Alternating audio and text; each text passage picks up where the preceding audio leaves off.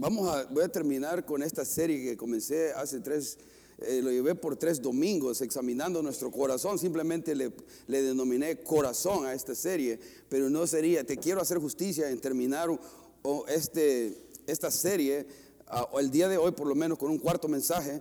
Y la idea es de cómo decir no a las emociones que compiten por controlarnos, ¿no? porque la verdad tenemos emociones que están compitiendo por controlar nuestras decisiones, nuestra vida.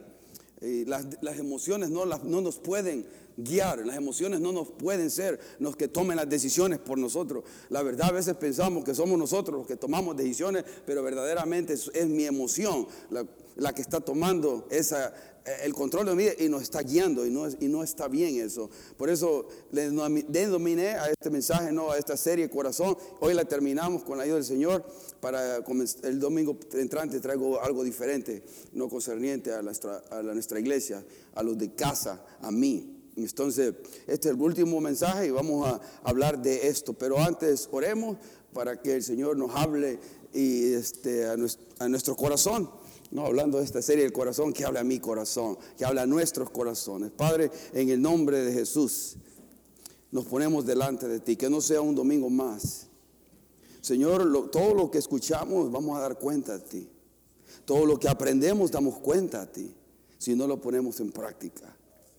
Ayúdanos a ser cristianos hacedores de tu palabra y no solamente ser eh, cristianos oidores de tu palabra. La memorizamos, la estudiamos, pero no la ponemos en práctica, Señor. Ayúdanos a ser fieles, eh, que podamos practicar y obedecer eh, tus palabras, tus mandamientos. Ayúdanos, Señor, a movernos de un cristianismo cómodo, de un cristianismo sin impacto allá afuera, sin impacto a mi familia, sin impacto a la iglesia, sin un, cristianismo sin impacto a todos los que nos rodean. Ah, ayúdanos, ten misericordia. Y como leíamos en esta mañana, Señor, acuerda de que solo somos polvo. Señor, tú eres grande, tú eres poderoso, tú eres real, tú nos amas. Y queremos que tu corazón, eh, tu corazón esté conectado con nuestro corazón y podamos, podamos agradarte, poner una sonrisa en tu rostro. Bendice, bendice este tiempo en el nombre de Jesús. Amén. Amén. Ah, como está hablando del corazón, hablamos y voy a hacer un pequeño repaso antes de llegar a cosas nuevas. ¿no? Debemos de cuidar todo lo que entra en nuestro corazón. Proverbios 4:23 dice, porque sobre, toda, sobre todas las cosas cuida tu corazón, porque de él mana la vida. ¿no? La versión Reina Valera dice, sobre toda cosa guardada, guarda tu corazón, porque de él mana, fluye la vida. Si vamos de cuidar algo, lo más importante que debemos de cuidar es nuestro corazón. Es importante que velemos, que cuidemos nuestro corazón de todas cosas que no le agrada a Dios. Y hablamos eso suficiente mm, por los tres domingos, pero también tenemos que tener cuidado. Bueno, lo guardamos y lo protegemos y vemos que entra ahí porque no podemos dejar o permitir que sea nuestro corazón que nos guíe, que nos dirija. Y más cuando estamos alimentando lo malo en nuestro corazón. Porque Jeremías 17, 9 dice, nada hay tan engañoso como el corazón. No tiene remedio. ¿Quién puede comprenderlo? Nada hay tan engañoso como el corazón. Y el consejo que nos dan ahora es, sigue tu corazón. Haz lo que tu corazón te dicte. Haz lo que tu, tu corazón te diga. Oh, hermano, si yo hiciera todo lo que mi corazón me dice, ya no hiciera muchas de las cosas que hago, porque si el corazón que es tan engañoso y mentiroso le, escuchamos, nos vamos a ir por un rumbo totalmente diferente a lo que Dios quiere. No, eh, Dios conoce nuestros corazones y Dios debe estar en control de mi corazón. Es Dios quien controla mi corazón. Y la manera principal que Dios controla mi corazón es controlando mis pensamientos, mi manera de sentir a través de su palabra. Es a través de la palabra de Dios que vamos a tener esa solidez en nuestra vida cristiana para poder caminar bien delante de Dios. Pero tenemos que guardar este miembro, y no está hablando del miembro órgano, ¿no? Que está mandando sangre a todas las partes del cuerpo, sino al corazón, a ese ser interior, ¿no? de, donde radican nuestros pensamientos, emociones y todo. Hay que guardarlo y hay que tomarlo en serio, hermano. Vamos a, y hoy quiero darle eso porque ahí dice cómo decir no. Entonces es una serie práctica, tiene que ser una, de una serie o pensamientos de cómo lo vamos a hacer. Más adelante les voy a dar cinco cosas de cómo vamos a hacer eso, basado en la palabra de Dios. Pero ahorita, oh, hemos estado basando nuestro estudio en Mateo 15, del 10 al 20, ¿no? Pero hoy quiero que leamos el pasaje paralelo a ese pasaje, en Marcos 7, si pueden ir a su Biblia, Marcos 7 del 14 al 23. Y ese eh, es el pasaje paralelo a Mateo. Eh, ah, no sé cuántos han oído de los, de los evangelios sinópticos. A ver, ¿cuántos han oído esa palabra? Sinceramente. Aparte de los pastores, ¿va? Los pastores sí Bueno, entonces se los, se los, debo, se los explico mejor otro día, ¿ok? Porque no los quiero confundir. Pero, pero los, que se consideran los, los, evangelios sinópticos es Mateo, Marcos, Lucas. Porque son como tres, tres personas viendo un mismo evento. Y a veces uno añade algo que el otro no dijo, pero son los, se complementan pues entre los tres. Juan no es considerado parte de los cuatro evangelios sinópticos. Por eso digo, si fuera una clase de estudio se los explicara más con detalle porque va a haber preguntas. Pero créanme que les digo que es este pasaje paralelo y está Marcos observando el mismo evento o está hablando del mismo evento de que Mateo, lo único a veces añade otras cosas ahí el Evangelio de Marcos. Leemos desde el 14 en adelante hasta el 23 vamos a leer. El pasaje que ha sido nuestro pasaje base para esta serie, ¿no? Y, y 14 dice, y llamando así a toda la multitud, les dijo, oíme todos y entended, nada hay fuera del hombre que entre en él que le pueda contaminar, pero lo que sale de él, eso es lo que contamina al hombre. Si alguno tiene oídos para oír, Oiga, cuando se alejó la multitud y entró en casa, le preguntaron sus discípulos sobre sus discípulos sobre la parábola, perdón. Él les dijo, ¿también vosotros estáis así sin entendimiento? ¿No entendéis que todo lo que lo de afuera que entra en el hombre no le puede contaminar? Porque no entra en su corazón, sino en el vientre y sale a la letrina. Esto decía haciendo limpio todos los alimentos. Pero decía que lo que del hombre sale, eso contamina al hombre. Porque de dentro del corazón de los hombres salen los malos pensamientos, los adulterios, las fornicaciones, los homicidios, los hurtos, las avaricias, las maldades, el engaño, la lascivia la envidia, la maledicencia, la soberbia, la insensatez. Todas estas maldades de adentro salen y contaminan al hombre. En esta versión, la palabra, palabra de Dios para todos, me gusta cómo dice el versículo 19, porque es la parte central de lo que hemos estado hablando, alrededor del corazón y alrededor de nuestro pensamiento. Dice, porque lo que coma, lo que coma una persona no afecta su manera de pensar, sino que se va a su estómago y luego sale la letrina.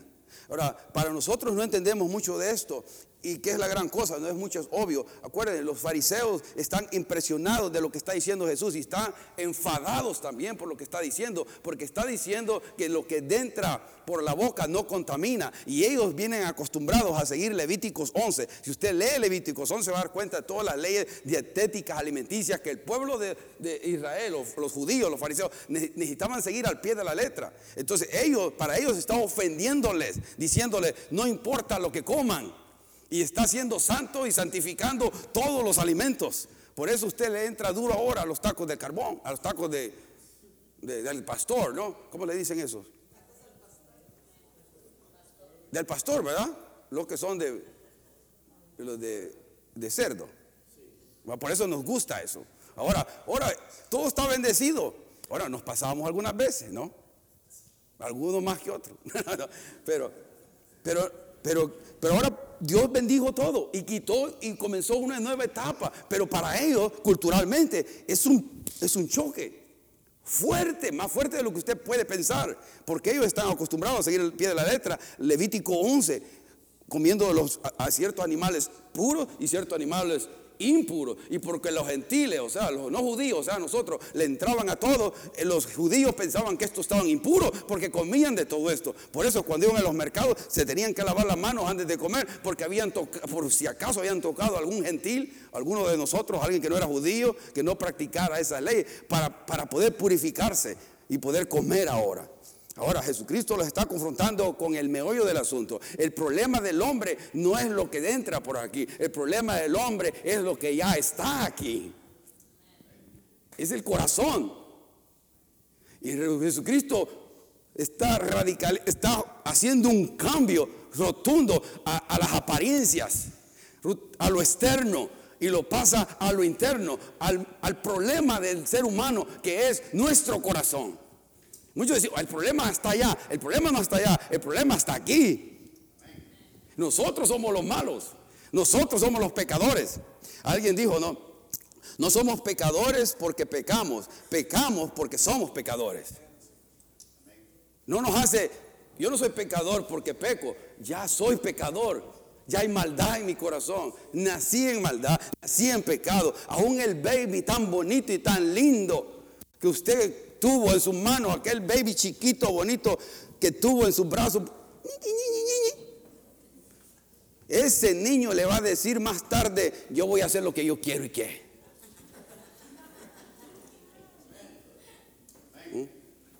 Ese niño lindo y bonito se le va a revelar. Y, ese, y no va a pasar mucho tiempo. No podemos esperar 15, 16, 17 años. Pequeño, hermano. Pequeño, ya si un niño está jugando, le, trae un juguete a un niño, un niño ni, quiere, ni le hace caso a un juguete. Ni le hace caso. ¿Y por qué no juega con ese juguete? Pero traigo otro niño que quiere ese juguete. Ahora quiero ese juguete yo. Es el que más me gusta. y, y ese es nuestra naturaleza que venimos. Somos pecadores, somos malos. Y yo creo una de las cosas que estamos teniendo ahora en, las iglesias es que yo quiero hacerlo sentir bien, hermano, créame. Pero antes de hacerlo sentir bien, tenemos que hacerlo sentirlo mal. Porque la verdad nos confronta. Y la verdad es que somos malos. La verdad es que somos pecadores. La verdad es que necesitamos de gracia, de amor y misericordia. Y el, por eso cuando venimos acá, exaltamos a Jesucristo, exaltamos a Dios, porque aquí no hay ni uno bueno. Bueno, el, el viernes estuvo un mano eh, de aquí de Hayward, amigo hermano Rigo, y nos predicó a los varones. un hermano que me dijo, aquí está presente, pero me dijo, hoy sí me hizo temblar. hoy sí me hicieron temblar, ah, ¿verdad, Miguelito? estuvo, los confrontó y, Dios habló fuertemente, fuertemente habló y los gozamos en eso, pero nos hizo sentir mal para después hacernos sentir bien para que la, porque se, se engrandece, se, enfatiza o se magnifica la gracia de Dios. Porque a pesar de nuestros pecados, a pesar de nuestras maldades, Dios permanece fiel a nosotros. Y, y, está ahí siempre con nosotros. Oh, nuestro Dios merece todo. Y por eso nuestras emociones, nuestros corazón debe estar también, ah, lo debemos entregar a Él. Pero bueno, hermano, este es el punto de, este, de esta cosa también de los pensamientos de la mente. Nosotros estamos programando Todas nuestras acciones van a consistir dependiendo cómo estamos programando nuestro disco duro, nuestro hard drive, ¿no? ¿Qué le estamos metiendo a nuestra computadora? Dependiendo cómo estamos programando nuestra mente, nuestro corazón, eso es lo que va a determinar nuestras acciones. Y muchas veces nosotros no estamos dejando que Dios nos ponga nueva información santa, pura y limpia, mandamientos buenos que nos ayude a vivir una vida santa, pero seguimos con los mismos pensamientos necios. Seguimos con los mismos pensamientos pecaminosos y por ende seguimos con los mismos hábitos pecaminosos. O sea, no le damos a Dios el beneficio de la duda de que lo que Él está diciendo es verdad y que si Dios lo dice es porque me ama. porque me ama, no porque quiere hacerme la vida imposible. Y ahora, no estoy diciendo que siempre es fácil hacer la voluntad de Dios, porque no lo es. No lo es. Y el que le diga que es fácil hacer la voluntad de Dios, le está mintiendo. Y si le dice que le está diciendo que es fácil hacer la voluntad de Dios, es porque no la está haciendo. No es fácil. Porque Jesucristo dijo, tomad mi cruz y sígueme. Y cruz no es un boleto a Disneyland. Cruz es sacrificio, es entrega, es consagración. malas palabras hoy en día. La iglesia ya no escucha de consagración a Cristo, de entrega a Cristo, de dedicación a Cristo, por su amor, por su misericordia, por lo que hizo de mí, lo que está haciendo de mí. Esas palabras son malas palabras ya. Oh, no, ¿cómo voy a sacrificarme yo? Si está con, si está, si me conviene y si yo puedo, Señor, aquí está. Pero después le digo, ay Señor, cuánto te amo. Hechos, hechos quiere Dios, acciones que le digan a Dios, que le digamos a Dios con nuestras acciones, Señor, te amo. Porque muchas veces cantamos, yo cantamos, y le entrego mi voluntad a Dios. Le hemos entregado verdaderamente a Dios nuestra voluntad. Hacemos lo que queremos cuando queremos. Lo último que ponemos es, ¿qué es lo que realmente quiere Dios de mi vida? Pregunta, ¿cuándo usted le ha preguntado a Dios, Señor, ¿qué quieres de mí? ¿Qué quieres? ¿Para qué nací? ¿Para qué respiro? ¿Solo para ocupar este espacio aquí? Unos ocupamos poquito espacio, ¿no? Pero justo ocupa mucho. ¿Qué estoy haciendo? ¿Sabe lo que me trajo el Señor a mí? Esta pregunta, ¿para qué estoy acá? ¿Para dónde voy? ¿Quién me puso? ¿Quién nos creó?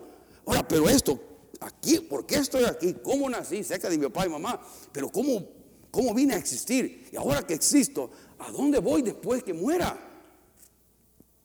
Y, oh hermano, me hice ateo por un tiempo. Yo decía, gracias a Dios que no creo en Dios. Me hice ateo. No, no le encontraba significado, propósito a la vida. Fue hasta que Cristo vino a mi vida que pude encontrar paz y gozo.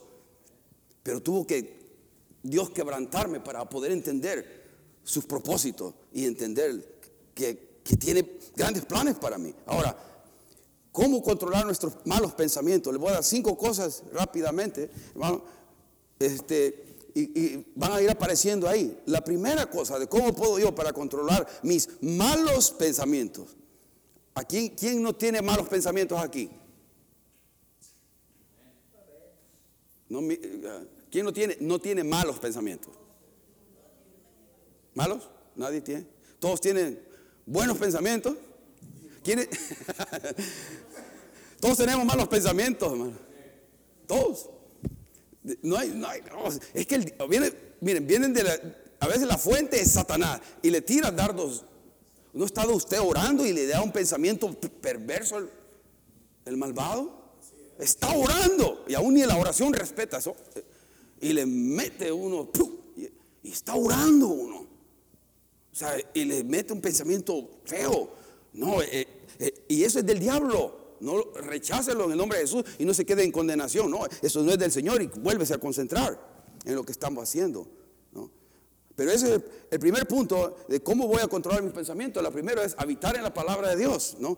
Habitar. La palabra habitar es, es, es como permanecer ahí. La idea de permanecer en la palabra de Dios, estar ahí. Pero cuando mis pensamientos, no, venga un pensamiento pecaminoso, yo pueda tener el discernimiento de decirle no al diablo. Este pensamiento no está conforme a la palabra de Dios.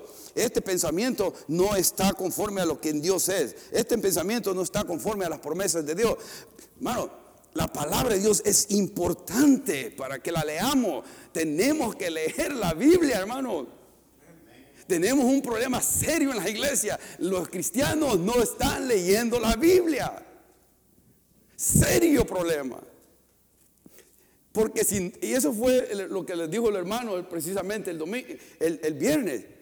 No, eso fue, y yo le decía, hermano, yo ya tengo listo el mensaje, no, no crean eso es lo que Dios nos quiere decir como iglesia, lo que estábamos ahí, ahora ustedes, que estamos descuidando la lectura, la meditación, la, la reflexionar aquí en esta palabra. Hermano, si yo no leo la palabra, no voy a tener fe para confrontar los problemas, las situaciones difíciles que van a venir a mi vida, porque van a venir.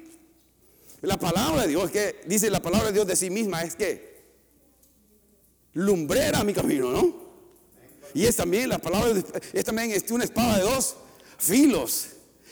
Esta es la que va a poner en orden mis pensamientos, pero la descuidamos tanto y dejamos que los, mis emociones me guíen. Después tomamos decisiones que decimos nosotros que son basadas en la palabra de Dios, pero no hay ningún principio que usted pueda decir, basado este principio, yo tomé esta decisión. Basado esto a la palabra de Dios, yo tomé esta dirección en mi vida. No hay tal cosa porque estamos siendo guiados por la palabra, por nuestras emociones por, pensamientos que están viniendo a mi mente que no estamos filtrando en la palabra de Dios. Jesucristo nos dio ese ejemplo. ¿Se acuerdan cuando Él fue tentado en el desierto o fue llevado por el Espíritu al desierto?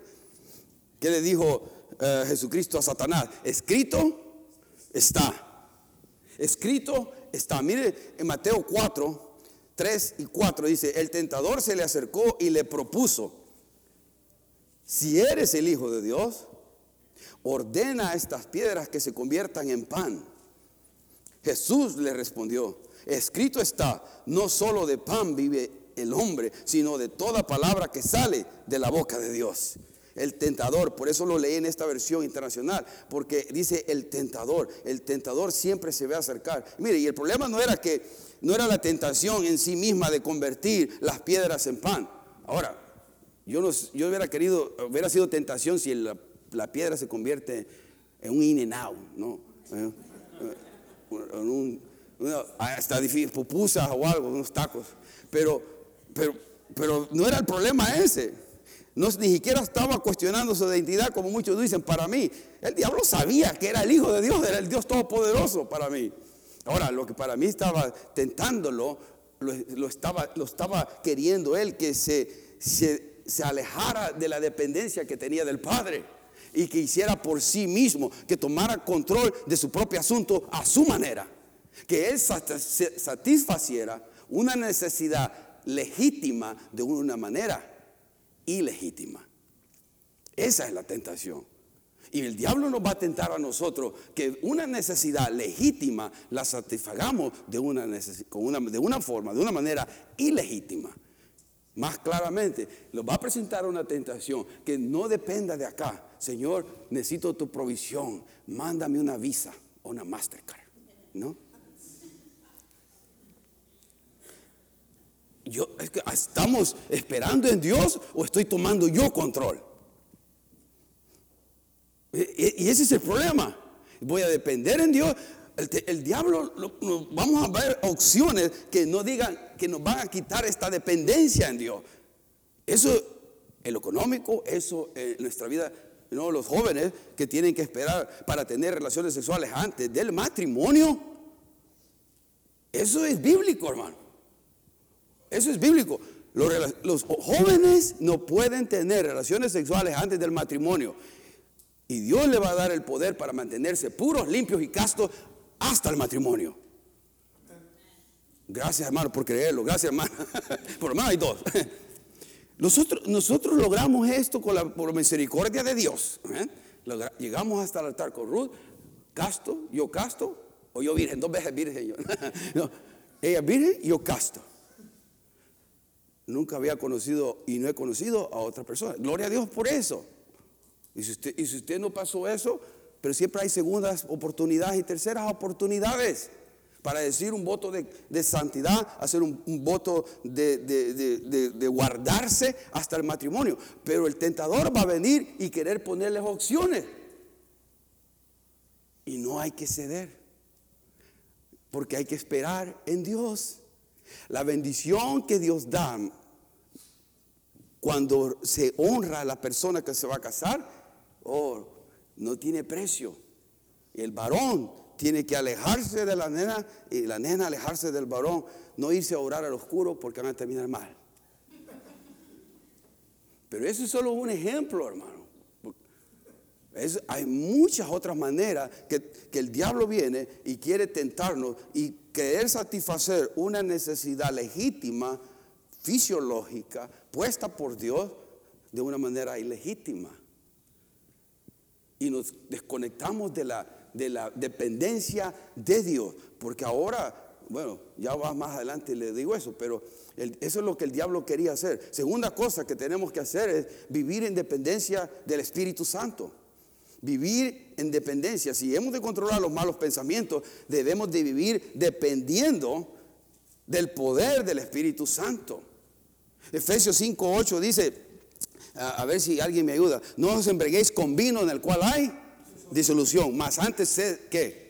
llenos del Espíritu Santo. Y la palabra lleno es ser controlados, gobernados por el Espíritu Santo. Usted y yo no podemos hacer nada puro, limpio, santo si no es por la ayuda del Espíritu Santo, hermano. Aquí no se trata de ser moral. Nadie, nadie lo siente moralmente, no. Aquí se trata de mantenerse santo y para eso necesitamos el Espíritu Santo. Buscar la santidad de Dios es Dios el que nos va a dar el poder para vivir una vida santa. Una vida que le agrade a Él. Ahora, ¿cómo hago esto? Principalmente, mira esto, haciendo oración. Principalmente a través de buscar el poder, la fuerza, a través de la oración. Otra arte descuidada. Muchos digo, mi vida no refleja lo, no estoy bien, no me siento animado, siento me siento sin entusiasmo, no tengo ganas de ir a la iglesia, no tengo ganas de, la Biblia, no tengo ganas de orar, no tengo ganas de nada. ¿Cuántos hacen eso?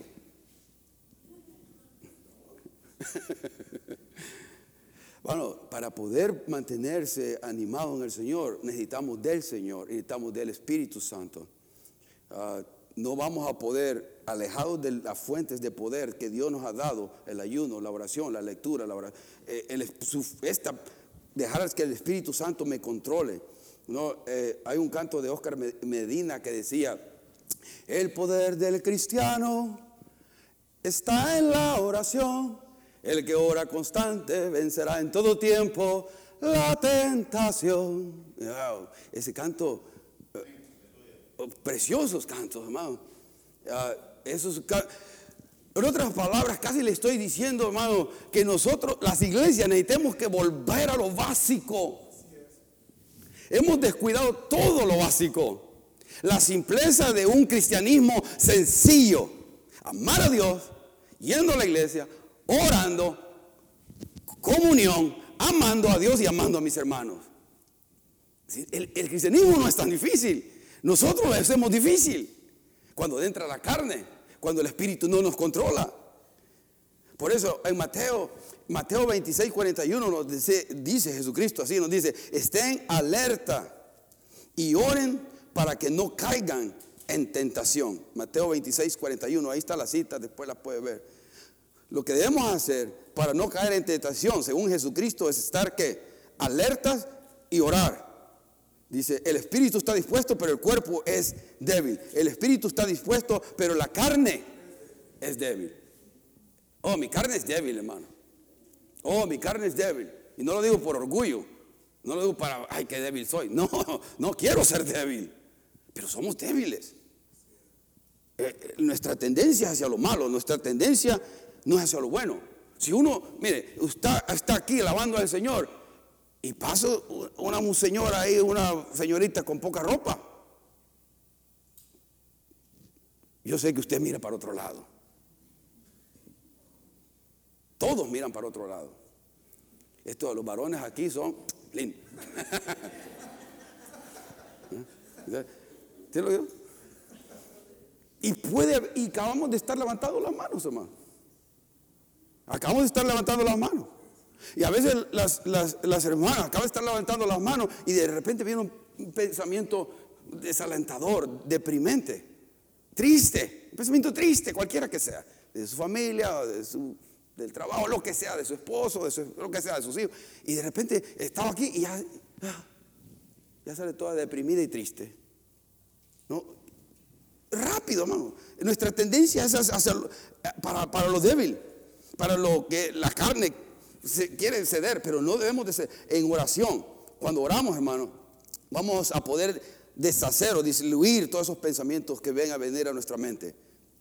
Cuando oramos, cada pensamiento que venga, cada mal pensamiento, va a poder detener todas esas emociones negativas que van a crear en nosotros. Toda emoción negativa tóxica, todo mal pensamiento, o toda emoción, mejor, emoción negativa tóxica va a comenzar aquí, en la mente.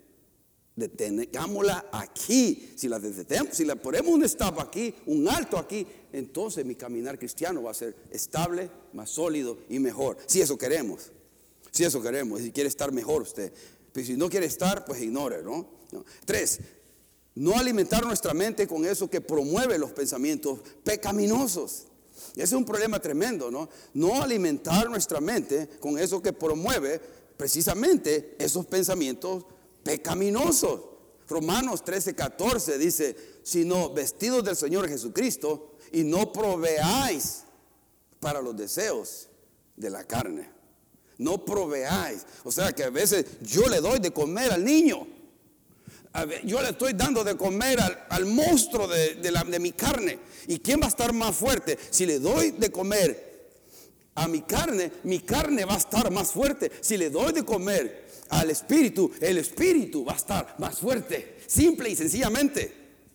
Y por eso tenemos que tener cuidado. Tenemos que tener cuidado cómo estamos alimentando nuestra mente, cómo, lo estamos exponiendo. Y precisamente hoy en día con el internet, eh, los, todas las redes sociales, tenemos que tener cuidado porque ahí aparecen cosas que nos van a alimentar nuestra mente de cosas que no le agradan a Dios, que al final de cuentas le van a afectar su vida, hermano. Y su manera, porque van a afectar su manera de pensar. Bueno, tenemos que tener celo de cuidarnos y no proveer para los las inclinaciones y los malos deseos que existen en mi carne, en este hombre viejo, sino alimentar el hombre nuevo, el hombre fuerte, alimentarlo de la palabra de Dios en oración. Ah, Dios nos ayude a esto, hermano, porque sí tenemos un problema serio hoy día eh, a través de lo que vemos. las ventanas del alma son los ojos, ¿no? ¿Qué estamos viendo? Es lo que vamos a terminar sintiendo. Tenemos un problema serio, serio. No puedo ser. ¿Sabe que muchas personas están tan desanimadas porque pasan tanto tiempo en el internet, en las redes sociales? Porque se están comparando todo el tiempo. Viven comparándose todo el tiempo con el fulanito, con su tanito, ¿no? Ahora, yo no estoy diciendo que eso es pecado, no estoy diciendo eso. Usted puede usarlo. Lo que estamos diciendo, que tenga cuidado. Tenga cuidado. Por ejemplo, yo escuchaba música romántica. De repente, hace años, hace como 25 años. Porque de me gustaba, cuando recién vine el Señor, de repente quería poner una canción romántica de Leo Dan. María, mi amor. Y, de repente escuchaba música, una música así, bien, romanticona. ¿Y qué pasaba, mano?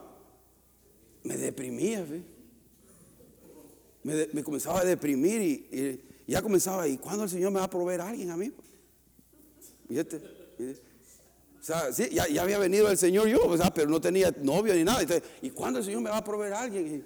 Y, y, todos los cantos bien bonitos, ¿cuándo le va a poder dedicar un canto de esto a alguien? Yo todo triste ahí, todo miserable, hermano. Y, pues tenía, yo me casé a los 27 años, entonces, o sea, sé que parezco de 35, pero no, ya. No, se casé o sea, pero tuve que, no, yo no, yo no voy a escuchar cosas así, me, me afectaba. ¿Y sabe qué? Dejé la música esa y ¿qué pasó? Comencé a sentirme mejor. Comencé a, a, comencé a ver todo diferente también. O sea, pero al tiempo de Dios. Y seguí sirviendo al Señor con gozo, con alegría, con, con pasión y amor. Y al final Dios le trae la ayuda idónea a uno. Gloria a Dios por eso, amén. Porque bienaventurado el varón que encuentra. Bienaventurado el varón que encuentra. Esposa. Así es, esposa. ¿no? Eh, dice del varón eso, pero es que del hombre no dice eso. De la mujer dice, pobrecita. No, del varón dice eso, hermano. O sea que del varón dice que somos bienaventurados por haber encontrado esposa. Ahora, ahora no la, quieren entregar. No, hermano. Ah, hay que amarla, hay que estar agradecidos por ella. Porque son bendición. Pero, ah, bueno, ya me equivocaron ustedes aquí. Bueno, cuatro. La número cuatro, poniendo en práctica el principio de la sustitución. No, suena una gran palabra ahí, una gran frase, pero es sencillo. Cuando tentados a odiar a alguien, reemplazamos esos pensamientos odiosos con acciones, con acciones piadosas. Esa es la idea. Cuando somos tentados no a ofender, a herir como yo fui ofendido, herido, Reemplazo esos pensamientos con una acción, hechos piadosas, buenas. Mateo 5:44 es un versículo en los que nos reta, me reta y nos reta a todos en esto, hermano, tener esta conducta cristocéntrica.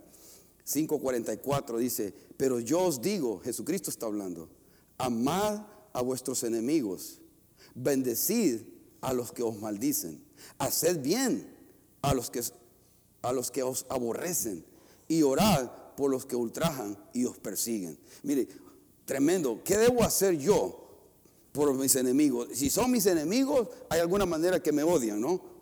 O por lo menos no les caigo del todo bien. Dice, ¿qué debo hacer? Jesucristo me dice, ¿qué debo hacer por los que me maldicen? ¿Qué debo hacer con los que me aborrecen, me ultrajan y me persiguen? ¿Qué debo hacerles? Dice él, amarles, bendecirles, hacerles el bien y orar por ellos. Palabra de Cristo, no palabra de Marcos. Eso se aplica a mí, a mí.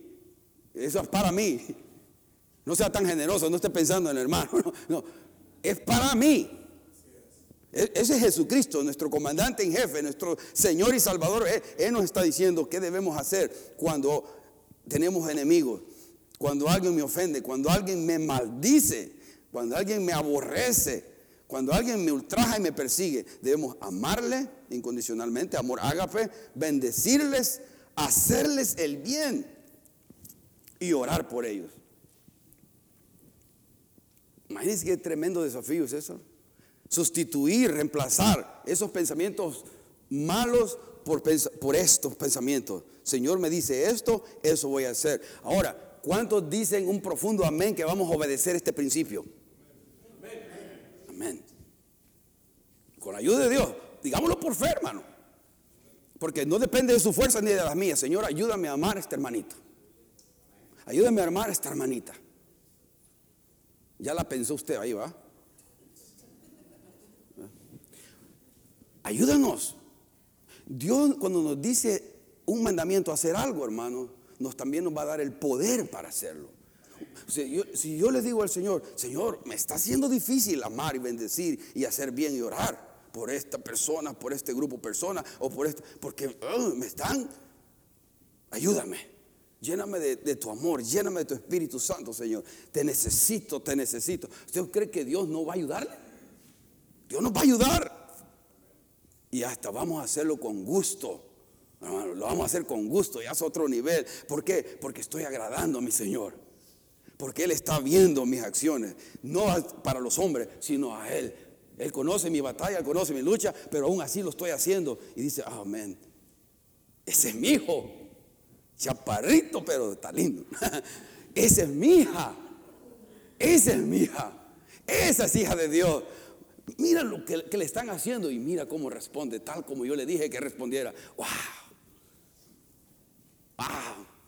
el Señor se pone una sonrisa así, grandota, eh, en, los cielos. ¡Oh, qué bendición, hermano! Que, que alegremos el corazón de Dios de esa manera con nuestras acciones, para que las emociones que quieren tomar control de nosotros no nos controlen y que podamos dejar el Espíritu Santo, su palabra, sus principios, las que nos guíen.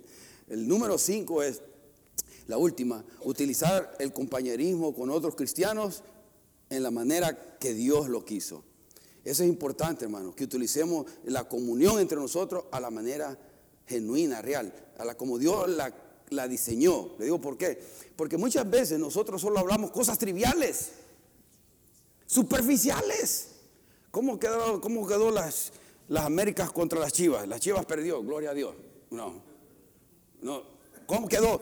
¿Cómo quedó México contra Perú? ¿Cómo quedó? Yo, yo sigo los Lakers, a mí me gustan los Lakers, ¿no? Me he gustado siempre los Lakers por años. No me culpe por eso, ¿no? Eh, están los Cowboys, lo siento. Bueno, sí está. Ah, pero si solo vamos a. ¿Cuál es? ¿Cuál? 49ers. Oh, 49ers están jugando bien hoy. a mí me gustan los deportes, hermano. A mí me gusta jugar eso. Pero si solo vamos a hablar de eso, no, hermano. Hay que hablar de cosas también sustanciosas, ¿verdad? Edificantes. Que, que me confronten, que me ayuden No, solo voy a hablar de cosas superficiales que no tienen importancia. hermano, ¿cómo está, ¿cómo está con tu relación con Dios? ¿Cómo, el Señor me estaba leyendo la escritura el otro día y sabe, me permites compartir algo. Dios me habló y me dijo esto. Por eso, hermano, la amistad de hermano Álvaro conmigo, estamos compartiendo siempre. Siempre estamos compartiendo de la palabra de Dios. Eh, él me anima, yo lo animo. Porque siempre estamos compartiendo algo. Pero esa, claro, de él no hablamos con los Lakers. Nunca, no sé qué, ¿cuál es su equipo, hermano? Ah, ya vio. El equipo es de los Jiménez, hermana, hermana Elizabeth. El equipo. No, permitiendo lo que le digo, pero, pero lo gozamos. Así como hablo con otros. Va a haber amistades que tenemos que profundizar y hablar cosas que valgan la pena. Decir, ¿cómo está mi relación con su esposa? ¿Cómo está mi relación con mi esposo? ¿Cómo está mi relación con Dios? Hey, ¿cómo estás? ¿Estás? ¿Tenés alguna necesidad? Algunos queremos aparentar que somos muy fuertes, que no necesitamos de nadie, necesitamos de otras personas. Yo necesito de alguien. Yo le doy gracias a Dios por los hermanos, yo le doy gracias a Dios por mi esposa, le doy gracias a Dios por, por mis hijos, gracias a Dios por los hermanos, buenos hermanos que tengo alrededor. Gracias a Dios, yo necesito y yo, yo soy un libro abierto, hermano. Yo, yo, yo rápido estoy llorando. Si necesito llorar, voy a llorar. Si necesito decir algo, lo voy a decir. Yo, soy un libro abierto. Yo quiero mantener mis cuentas bien con todos y con la iglesia y con Dios principalmente. Y, pero le digo, usted puede buscar relaciones significativas, no solo hablar chistes. Está bueno hablar chistes y pasársela bien, pero ¿qué cuando vamos a hablar algo también que valga la pena? ¿No? Ahora, si, un amigo solo no, le sirve para nada, solo no, no, hace nada significativo en su vida, hermano, no, no vale la pena. No esa amistad, tiene, bueno, tiene que buscar otra amistad. Mire, en Hebreos 10, 24 a 25 dice, tratemos de ayudarnos unos a otros para animarnos al amor y hacer el bien. Retarnos.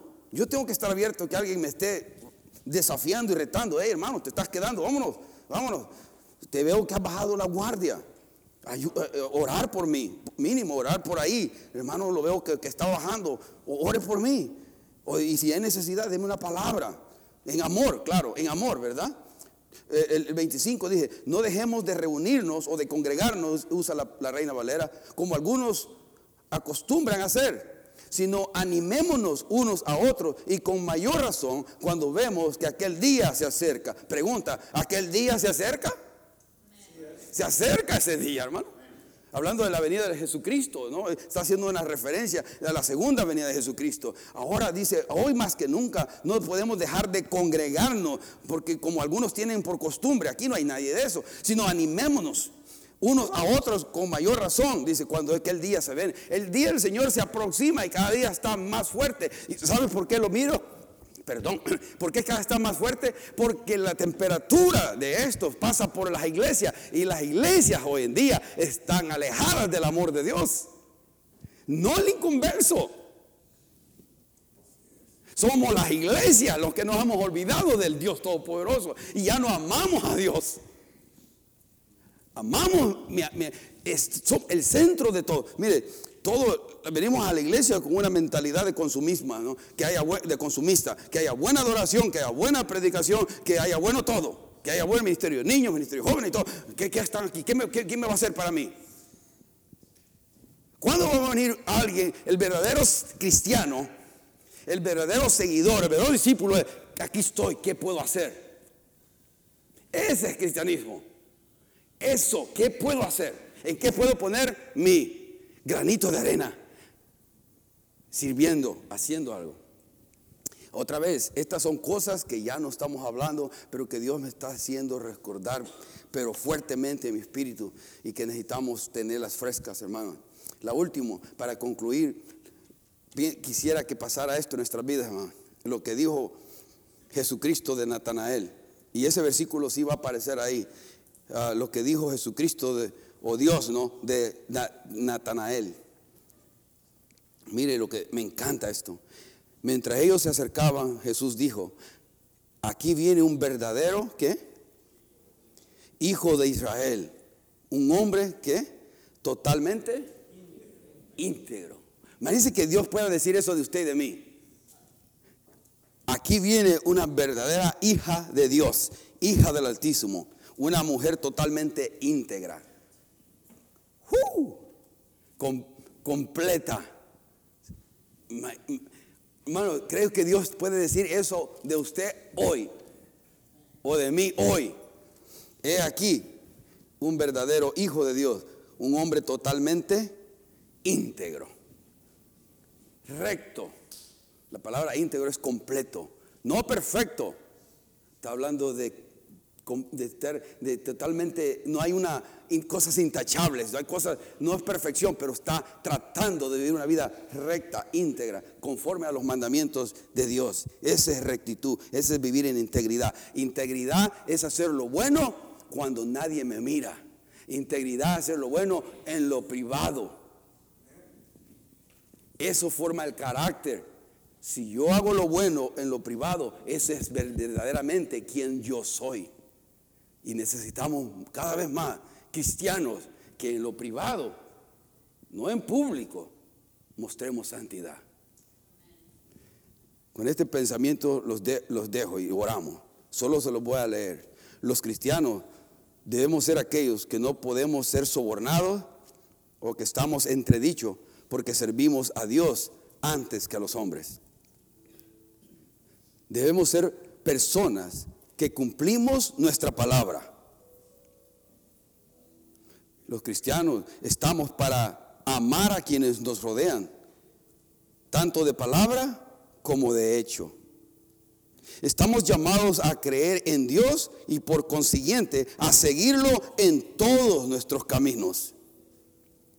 Nuestras vidas deben alinearse con nuestra creencia en Dios y evidenciar una confianza de sus caminos, que sus caminos son los nuestros.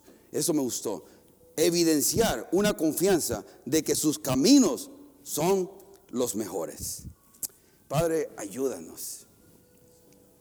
Ayúdanos. Te necesitamos tanto, Señor. No hay uno aquí en este lugar que pueda pensar que ya llegamos, que ya tú terminaste con nosotros, porque no hay uno, Padre. Todos, empezando por mí, tenemos defectos, cosas que erradas de personalidad, que no te glorifican. Ayúdanos a caminar cerca de ti, Señor.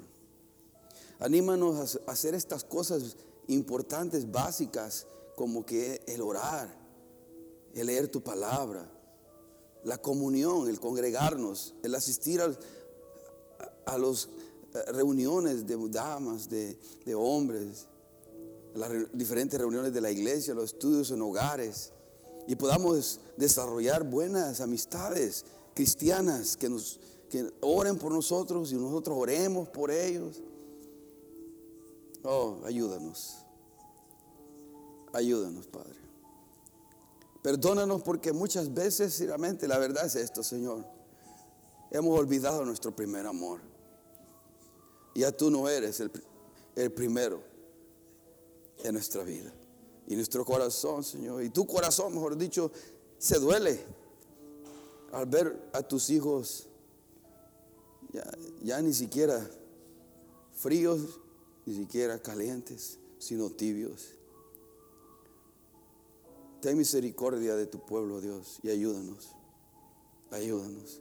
Solo tú puedes traer un nuevo sentir con un nuevo hacer a la vida de cada uno de nosotros, comenzando en nuestros hogares. Mi relación con mi esposa, la relación con mi esposo, la relación con mis hijos, la relación con mis hermanos aquí en la iglesia. Te damos gracias porque a pesar de todas nuestras debilidades, flaquezas, imperfecciones, podemos ver siempre tu gracia, tu amor y tu misericordia. Solo permite, Señor, que nunca abusemos de ellas y que las tomemos en serio, que nos mueva a hacer lo bueno, que nos mueva a hacer lo que a ti te agrada. Y no solo quedarnos en sentir, sentirnos mal por unos momentos, pero sin un cambio, sin ningún cambio en nuestra vida en absoluto. Oh, causa ese cambio en la vida de cada uno de mis hermanos, en la vida mía. Que no solo se quede en pensar o en sentir, sino que tome acción, hechos. Aunque tome sacrificio y esfuerzo, consagración y dedicación. Porque al, al final de cuentas, un día hemos de darte cuenta a ti. Hemos de darte cuenta a ti, hemos de pararlo delante del trono, delante del tribunal de Cristo y decir que hicimos en este cuerpo. Ayúdanos a vivir para glorificarte y honrarte el resto de nuestras vidas. En el nombre de Jesús, el pueblo de Dios dice, amén, amén. Dios me los bendiga, hermano.